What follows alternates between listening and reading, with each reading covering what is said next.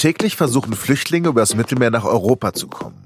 Und oft genug kommen sie in Seenot.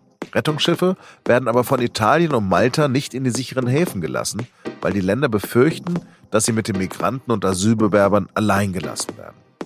Deutschland und Frankreich versuchen jetzt eine europäische Koalition der Hilfsbereiten zu schließen.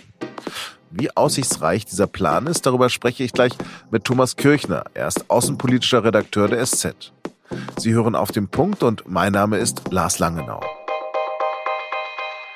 Das Geschachere um die Verteilung der aus Seenot geretteten Flüchtlinge ist unwürdig und muss ein Ende haben, und zwar schnellstmöglich.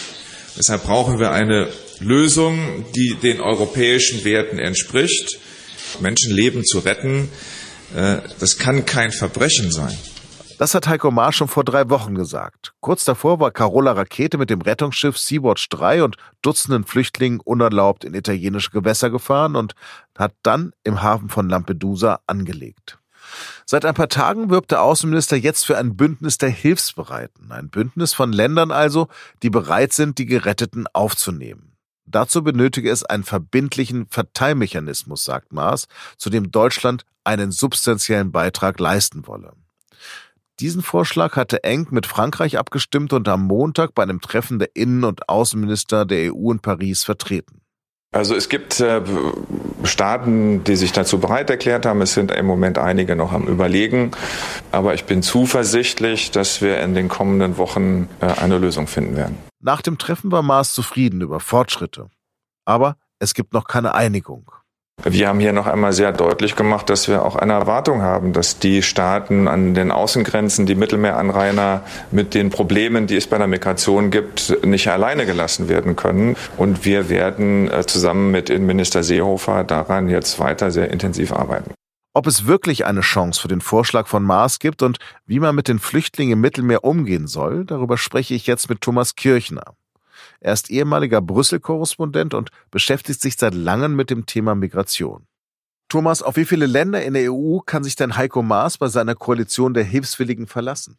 Deutschland, Frankreich, Portugal, Luxemburg und Finnland, so wie es im Moment aussieht. Also das ist so die Basis und dann kommt noch so eine Handvoll andere dazu, von denen man es nicht so genau weiß. Es sind im Moment noch nicht ganz zehn. Ziel ist, dass sie 15 erreichen. Von 28 Ländern in der EU ist das ganz schön wenig.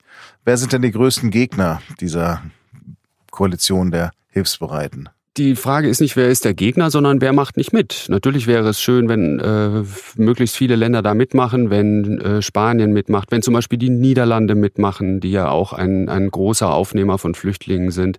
Aber die haben eben noch ihre Probleme und machen nicht mit. Und sie wollen sich ja bis äh, September spätestens geeinigt haben.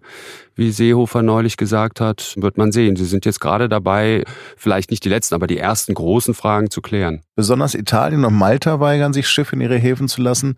In Rom gibt der Rechtspopulist Salvini den Ton an und könnte ja bei den Neuwahlen wohl auf 35 Prozent kommen. Warum gibt es aber diese gleiche Tonalität in Malta? Malta ist vielleicht nicht im Ton, aber in der Sache genauso strikt äh, wie Italien. Ganz einfach deshalb, weil es nicht das Land sein will, das automatisch seinen Hafen öffnet, wenn äh, Rettungsboote unterwegs sind. Das ist das einzige Interesse dort. Sie wollen nicht der Hafen sein, wo alle ankommen. Was befürchten diese Länder denn? Naja, was äh, Salvini befürchtet, ist, ist ja ganz interessant. Also was Salvini will, ist auch interessant, denn ähm, äh, der will erstmal, das muss man vorweg sagen, sowieso keine Lösung. Das ist äh, sein Interesse ist natürlich, dieses Thema immer weiter fortzuspinnen, weil er saugt ja auch Honig im Widerstand gegen Deutschland und Frankreich.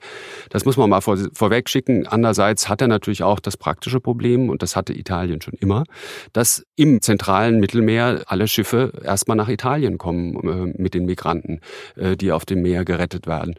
Und dieses, diesen Automatismus, dass alle immer automatisch nach äh, Italien und zum Beispiel nicht nach Frankreich äh, oder nach Spanien fahren, diesen Automatismus wollte äh, schon jeder Regierungschef unterbrechen und jetzt auch Salvini.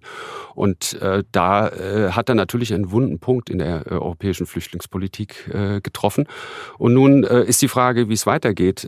Die Italiener wollen unbedingt erreichen, dass alle Migranten verteilt werden auf verschiedene europäische Länder.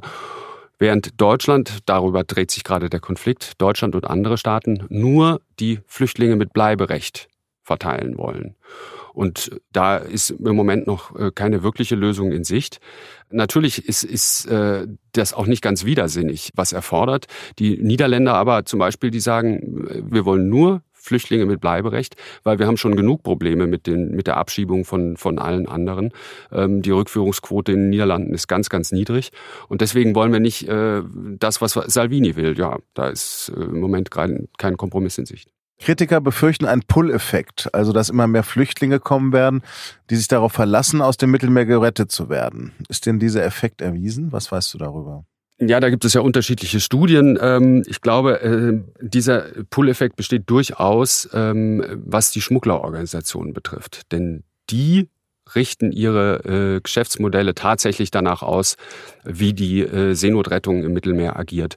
Wenn die äh, näher an das Land, äh, an, an libysches Gewässer kommen, äh, die Seenotretter, dann werden die Boote schlechter, in denen die Migranten ausgesetzt werden. Und umgekehrt, wenn die Seenotrettung nur äh, direkt an Italien äh, noch äh, vorhanden ist, dann werden die Boote auch wieder etwas kräftiger. Äh, und das ist ein Zusammenhang, der, der ist relativ eindeutig. Was die direkte Motivation der Migranten selber äh, betrifft, da ähm, ist vermutlich weniger direkt ein Zusammenhang zu sehen.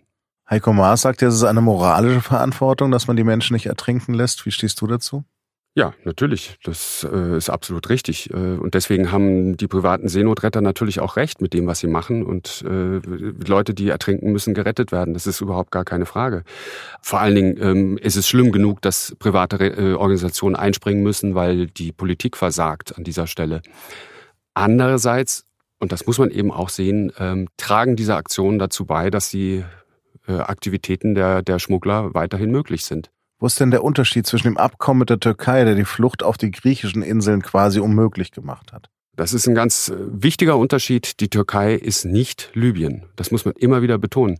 Dieses Abkommen war insofern eine gute äh, Sache, weil es nicht nur die Flüchtlingszahlen äh, gesenkt hat in einem, zu, einer, zu einer wichtigen Zeit, sondern weil eben die Türkei äh, auch ein Staat ist, den man im europäischen Recht als, als sicheren Drittstaat bezeichnen kann.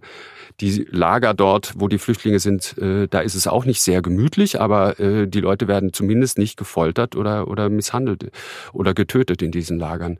Und das ähm, ist aber in Libyen eindeutig der Fall. Deswegen äh, kann man Menschen in die Türkei zurückschicken im Rahmen dieses Abkommens und darf das auch, aber nach Libyen sollte man niemanden schicken. Vielen Dank für das Gespräch und jetzt noch Nachrichten. Gesundheitsminister Jens Spahn will die oft überlaufenden Notaufnahmen der Krankenhäuser entlasten. Dafür soll die bisherige Notfallversorgung neu organisiert werden. Laut seinem Gesetzentwurf sollen Patienten effizienter als bisher dorthin geschickt werden, wo ihnen am besten geholfen werden kann. Konkret sollen die Notfälle in die Notaufnahme und alle anderen zu niedergelassenen Ärzten. Dazu will der CDU-Politiker die Notfallnummer 112 mit der Nummer der Terminservicestellen zusammenlegen. Innenminister Horst Seehofer will eine EU-Richtlinie zu Kunstrasen verschieben. Laut dieser Vorschrift soll ab 2022 die Verwendung von Gummigranulat nicht mehr erlaubt sein. Das wird auch bei der Herstellung von Fußball-Kunstrasenplätzen verwendet. Seehofer begründete seinen Wunsch damit, dass sonst womöglich tausende Sportanlagen schließen müssten. Das Granulat gilt als einer der größten Verursacher für Umweltbelastungen durch Mikroplastik.